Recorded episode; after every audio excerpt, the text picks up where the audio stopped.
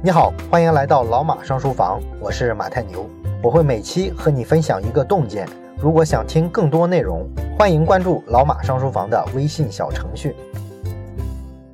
选择的悖论这本书呢，大部分的篇幅啊，其实都在讲我们怎么自以为选了一个对自己有利的选项，但实际上呢，我们选出来的是一个对自己非常不利的选项啊，都在讲这个。那这个现象呢，其实背后就有很多心理学上的原理了，比方说风中定律啊，比方说锚定效应等等。那这些知识点呢，都很好玩，也很有意思。但是呢，我们之前呢，大都设计过了，记不起来的朋友呢，可以回去啊，再复习一下咱们之前讲过的一本免费书，叫《怪诞行为学》，或者说呢，你可以去小程序上听一听付费的书，像助推啊、行为设计学啊，这里面呢都有这些知识点。所以呢，我们在这里呢就不重复这部分知识了。那么今天我们想重点聊的呢是一个方法论层面的东西。既然说人天性呢都希望有更多的选择，也渴望呢有充分的选择的空间和自由啊，甚至政治上呢会把这个认为是人权的一部分。但是实际的情况呢又是选择越多，我们就越在无尽的选项里面迷失自我，更找不到方向。而且每一次做完选择之后呢，因为有太多的选项可以比较了。所以你总是对自己已经选的这个选项啊不太满意，后悔没有选到更好的，这些都严重影响到了人的幸福感和良好的体验。这些呢，我们上期都说过了。但问题是，我们该怎么办呢？是不是就该消除太多的选项，压缩我们做选择的空间和自由呢？这样是不是就幸福了呢？哎，这当然是一个办法了。而且呢，有不少商家其实真这么做过啊，比方说保洁公司。就曾经把他家的这个洗发水的品牌从二十六个砍到十五个，结果呢是顾客面临的选择更少了，但是呢宝洁的这个销售额啊还增长了百分之十。还有一家销售猫砂的公司淘汰了十几种猫砂，居然最后让销售额增长了百分之十二，成本降低了百分之五十，利润增加了百分之八十七。显然，对于商家来说呢，减少一些选择呢，对商业上提高运转效率啊是有好处的。不过呢，对于咱们普通的个人来说，主动减少选择的可能性啊，其实是太小了。我们说了嘛，选择是天性啊，你见过什么时候人能主动的压制自己天性的东西？所以这个事儿是很难做到的，而且呢，也完全没有必要。我们只要在不减少选择的情况下，想办法提高我们的主观体验就行了。那这事儿要怎么做到呢？选择的悖论的作者巴里施瓦茨在这本书里呢，就提了十一个锦囊来帮助人们做出更明智的选择，提高幸福感。当然了，这十一个呢，因为比较多，咱们也不一一细讲了。我挑出其中我认为最重要的五个来跟你分享一下。第一个提高选择的幸福感的办法叫做记录当下的感受，就是说呢，你感受到什么，你就迅速的把它写到纸上或者是手机上。你不能仅仅的靠事后的回忆来体会当时的感受啊，因为一般来说啊，咱们人的这个感觉啊，过了一段时间之后啊，往往就不太靠谱了啊。所以呢，如果你遇到一种情况，比方说你在几个品牌的手机里面选了半天，最终选了一个品牌，你一开始的感受啊，其实是非常兴奋的，因为你终于做了一个决定，买了一个心仪的手机嘛。但是你用了一阵之后啊，这部手机的一些缺陷啊，逐渐就暴露了。加上呢，你老是跟其他的你已经放弃过的那些选项对比，发现呢，哎呀，我选的这个还不如我放弃的那个的某个功能好呢。那么这样一比呢，你就渐渐的对这部手机的评价变得负面多了，进而呢，你就容易后悔，你甚至会觉得自己一开始其实就没看上这部手机，就是鬼使神差的，居然买了一部最差的。你看这个跟你一开始买那部手机的时候那个兴奋劲儿是不是完全不一样了？这个呢，你要知道啊，它其实是一种错觉。啊，你当初的感受其实没有那么差，所以说为什么你要把当初的感受立刻记下来呢？记下来之后，你再看一看你当初的记录啊，你就不会有这种错觉了啊，你可能就会把预期的感受、当下的感受以及事后的感受这三种感受啊，给它统一起来。这三种感受越统一，你才会在一个选择做出了之后啊，越不会后悔，幸福感呢也会越来越高。这是第一个办法，记录当下的感受。那么第二个办法呢，叫做选完就走啊。这个办法的意思就是说，你要做一个满足者，而不是一个进取者。这个进取者的进呢，不是前进的进，是穷尽的尽。所以进取者指的就是那些通常会把所有的选项啊都看一遍、都比一遍才罢休的人。比如说吧，我们经常看到这么一类人啊，他们可能呢要出去旅游，只过一天夜啊，所以呢你随便订个酒店就是了，就一夜。但是呢，他总是要到所有的点评网站上啊，搜集关于这家酒店的每一条评论，都要看个遍、查个遍才放心。那经常呢是查了半天之后啊，还没决定到底啊住哪家酒店，住一个什么样的房间类型。而且通常这类人呢，做了一个决定之后，定下了某家酒店，中间呢又经常会后悔，然后会取消掉订单，再换另外一家啊，这样反反复复啊折腾好多次啊。有时候他们订了机票呢，还会时不时的上网再去看看。看看机票的价格有没有变化呀？是不是上涨了？要是机票价格比自己买的时候上涨了，他就很开心，自己买的特别便宜嘛。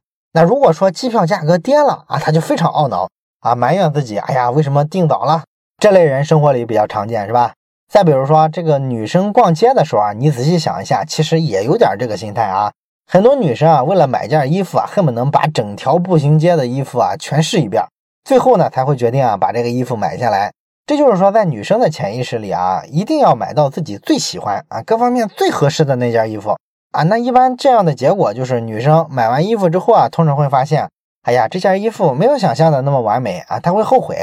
然后在很多时候就不愿意再穿那件衣服了。这也是为什么好多女生啊，明明衣柜里全是衣服啊，她总是说自己没衣服穿的原因。那这个做选择的方式呢，你发现她就是一个进取者，这就注定了她永远是一个没法满足的人。相比而言呢，你看男人为什么买衣服啊，幸福指数就高多了？因为他目的非常清晰啊，我就是要买一件什么样的外套啊，我就锁定这个店，然后进去试两下还可以，付完钱就走了，根本就不会跟隔壁家再比较上一圈。所以说，男人对衣服方面的满意度啊，明显要比女人高一些啊，也没有那么强的冲动，非要买一个更好看的、最完美的衣服。那这就说明呢，你在心理上啊设置一些条件、一些标准。然后去执行这个标准啊，只要找到符合标准的选项，立刻呢就停止搜索了，不再找更多的额外的选择了。这个呢是增加幸福感的必备的技巧。虽然说这个进取者啊，他在客观上可能确实比满足者能选到一个更好的选项，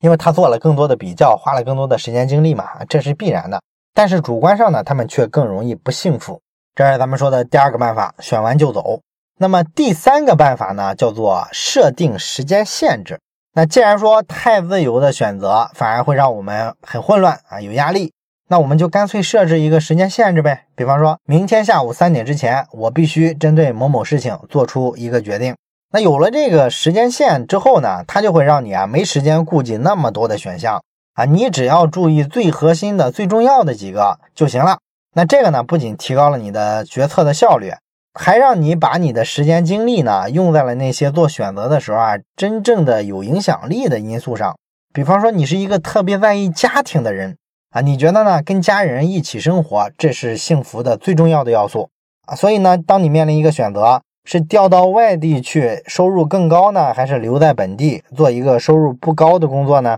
如果让你放开了想，你会发现啊，这两个工作各有利弊啊，永远得不出一个有效的一个选择来。但是呢，如果你给自己设一个时限，哎，我半个小时内必须做一个决定，那么你可能就会只考量那些自己最在乎的因素。于是呢，你就想起来你的家人，你不愿意跟他们远离，所以你就留在本地了。这个选择你发现它就好做多了，有了时限，而你做的这个选择又是你最看重的东西，所以它可不就提高了你的主观的幸福感吗？所以要设定一个时间限制。第四个办法呢，叫做让你的决定变得不可逆转。这什么意思呢？就是说呢，如果一个决定啊，一旦做出了，然后就没法改变了，那你肯定会铁了心的去支持这个决定，就不会再想着拿这个决定啊跟其他的这个没选的那些选项啊做一下比较，比较没有意义，因为它不可能改，所以不存在替代方案。那这时候人的这个主观感受就会好不少。所以说你一定要想想办法，让自己啊相信你这个决定就是不可逆转的，没法改变的，这样你就不容易受到太多选项的干扰。而且还有一个好处，就是心理学上有一个禀赋效应，说的就是呢，你已经拥有了某个东西之后，哎，你就越看它越顺眼，你会高估它的价值。那么选择这个东西也是一样，当你做出一个选择之后，而且呢，你说服自己这个选择啊是没有改变的余地的，你只能去执行这个选择，不能改了。这就跟你拥有了一件属于自己的东西是一样的，这个选择就粘在你身上了。所以说你在心理上就可能会笃信。这个选择就是最正确的那人如果有这种心态，你想想，你心理上是不是最舒适的？那最舒适不就是一种幸福感吗？我们看很多的这个高三的学生啊，其实就很懂这个道理。他们在高考完之后啊，很多人都把自己的课本全部烧掉了，这是在告诉自己呢，不管考成什么样，上一个多烂的大学，我都不要复读。这样的人啊，按我们的肉眼观察，通常呢，他们上了大学之后，即便说上的不是那么理想的大学，他们通常过的也比那些啊一开始就非常犹豫啊，到底是复读啊，还是就进了这所比较差的学校，比这类人要开心的多，是吧？哎，所以这就是让自己的决定变得不可逆转，它带来的一种主观的体验。那第五种也是我们今天要讲的最后一种办法，叫做学会降低预期啊！你要逐渐的培养自己这么一个认识，就是大部分的体验终会归于平淡啊！你买到一件商品之后啊，你拥有这件东西的兴奋感啊，绝对不可能超过两个月啊！如果是小件的东西啊，更快，比如一个手机，我觉得你兴奋都不可能超过一个星期。那些大件的东西啊，比方说像房子呀、汽车啊，你顶多就兴奋两个月。后面就感觉非常平淡了，所以说呢，你如果一开始就建立这么一个认识，不要对这个选择的结果啊抱有太高的期望，那么你就更容易啊接受一些其他的选项比你现在选的这个好的事实啊，你就会明白那只是看上去好，我要真选了另外那个选项啊，也就兴奋一小阵儿，过一阵儿也是腻，都是这样的。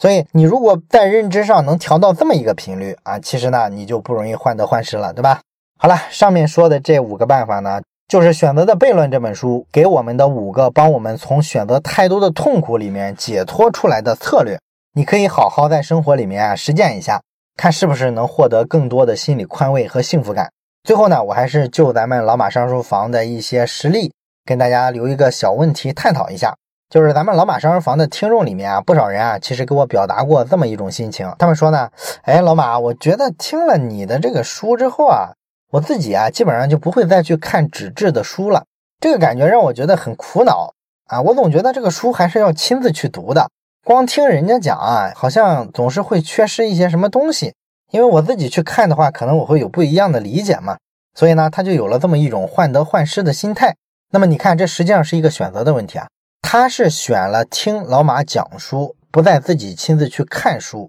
但是他选了之后呢，很明显是有一点犹豫，有一点后悔，有一点患得患失，是吧？那么你通过本周听了这本选择的悖论获得的知识，你想想这种患得患失的心态，对于咱们这个节目的听众来说，应该怎么去消除？欢迎你在留言板上写下你的看法，跟其他同学分享你的思考。本期内容就到这里，感谢你的收听，我是马太牛，咱们下期再见。